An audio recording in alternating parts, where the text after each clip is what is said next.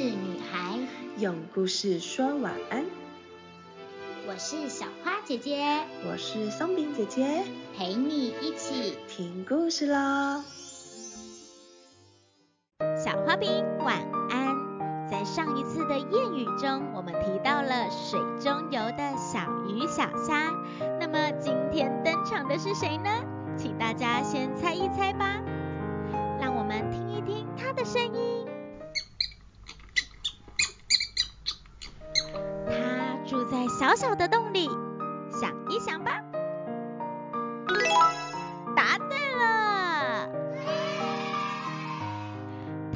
就是小老鼠。现在我们一起来听听这个故事吧。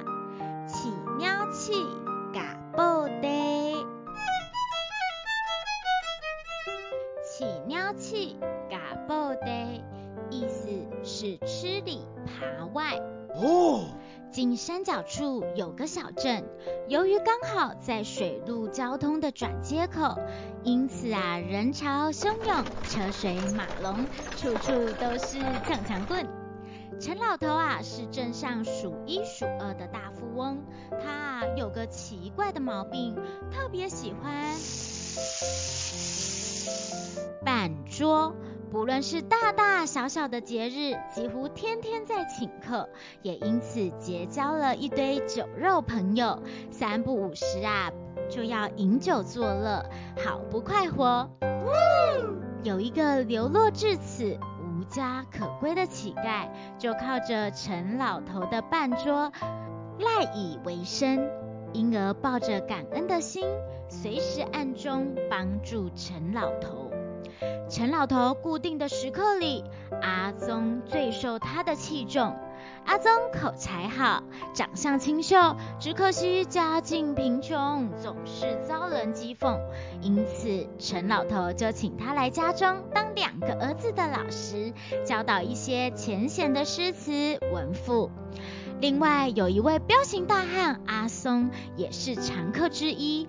偶尔啊，他会带来山中的野味，替大家夹菜。有一天，阿松神秘兮兮的跑来找阿宗。阿宗有个赚大钱的生意，你做不做啊？嘿，什么生意呀？可是我没有本钱呐。你不是替陈老头管账吗？那些就是资金啊，嘿嘿嘿。阿松眨了眨眼，又接着说：“是这样的，我表哥前一阵子把钱放到地下钱庄生利息，赚了不少银子呢。现在我们只要借用陈老头的钱，到时候赚来的利息可以平分，你觉得如何呢？”趁着阿松还在犹豫不决的时候，阿松飞快地说：“就这么说定啦，明晚子时在庙前的大榕树下见。”说完呐，人也一溜烟的走了。喂喂，阿松！阿宗尝尽了被人嘲笑的滋味，有了这些钱，刚好可以帮助他扬眉吐气，不必再寄人篱下。可是陈老头对自己恩重如山，怎么可以做出这种忘恩负义的事情呢？正在烦恼不知如何是好时，陈老头迎面走了过来。阿宗啊，我要出一趟远门，家里麻烦你多照顾了。还有，要多多督促我那两个孩子念书哦。是，您慢走。阿宗深深的一鞠躬。可是他其实心里想的是：天哪，这不是上天赐我的大好良机吗？阿宗心里已经在蠢蠢欲动了。等到了子夜时分，阿宗依约在大榕树下等阿松，等了半晌，却仍不见阿松人影。嘿，奇怪，该不会耍我吧？阿宗开始紧张了起来。嘿，真抱歉，临时有事给耽误了。你把钱准备好了吗？阿松一头大汗，喘呼呼地说：“有，no，就是这个袋子里了。阿松，你可别骗我哟，这些钱一定要还陈老头，我们只拿利息的。阿宗十分紧张，紧紧的抓住阿松的手。陈老头对我情如父亲，我绝对不能背叛他。哎呦哎呦，什么时候变得这么讲义气啦？你放十万个心吧，借借就还。才说完，阿松又马上不见踪影。唉，希望他别骗我才好。阿宗踏着沉重的步伐往回家的路上走去，但是这所有的情景全看在以庙为家的乞丐眼里。乞丐紧跟着阿松，却发现阿松朝赌场走去。这个阿松，亏你还是陈老头的座上宾，竟然如此陷害他！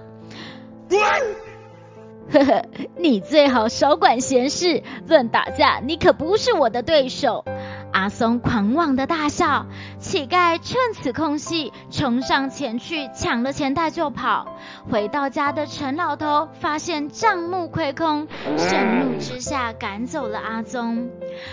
唉，起尿气嘎爆得，我真是错看他了。而乞丐千辛万苦的回到镇上，将钱全数还给了陈老头，也将经过一五一十的告诉他，这才真相大白。睡前悄悄话：天哪，真的是好险，还有乞丐帮忙，不然呐，陈老头真的可就亏大了。现在小花姐姐要来问问题喽。第一题，碰到起尿气嘎爆的的人，小花饼会不会很生气呢？第二题，觉得成为这样吃里扒外的人好吗？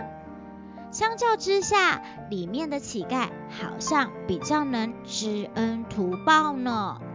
第三题。民间故事中啊，小老鼠好像一直扮演着不太。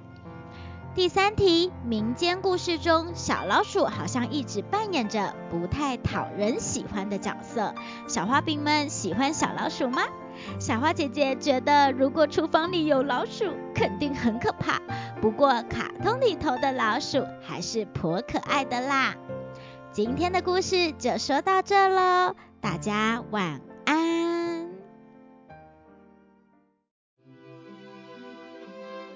故事就说到这里，小花饼晚安。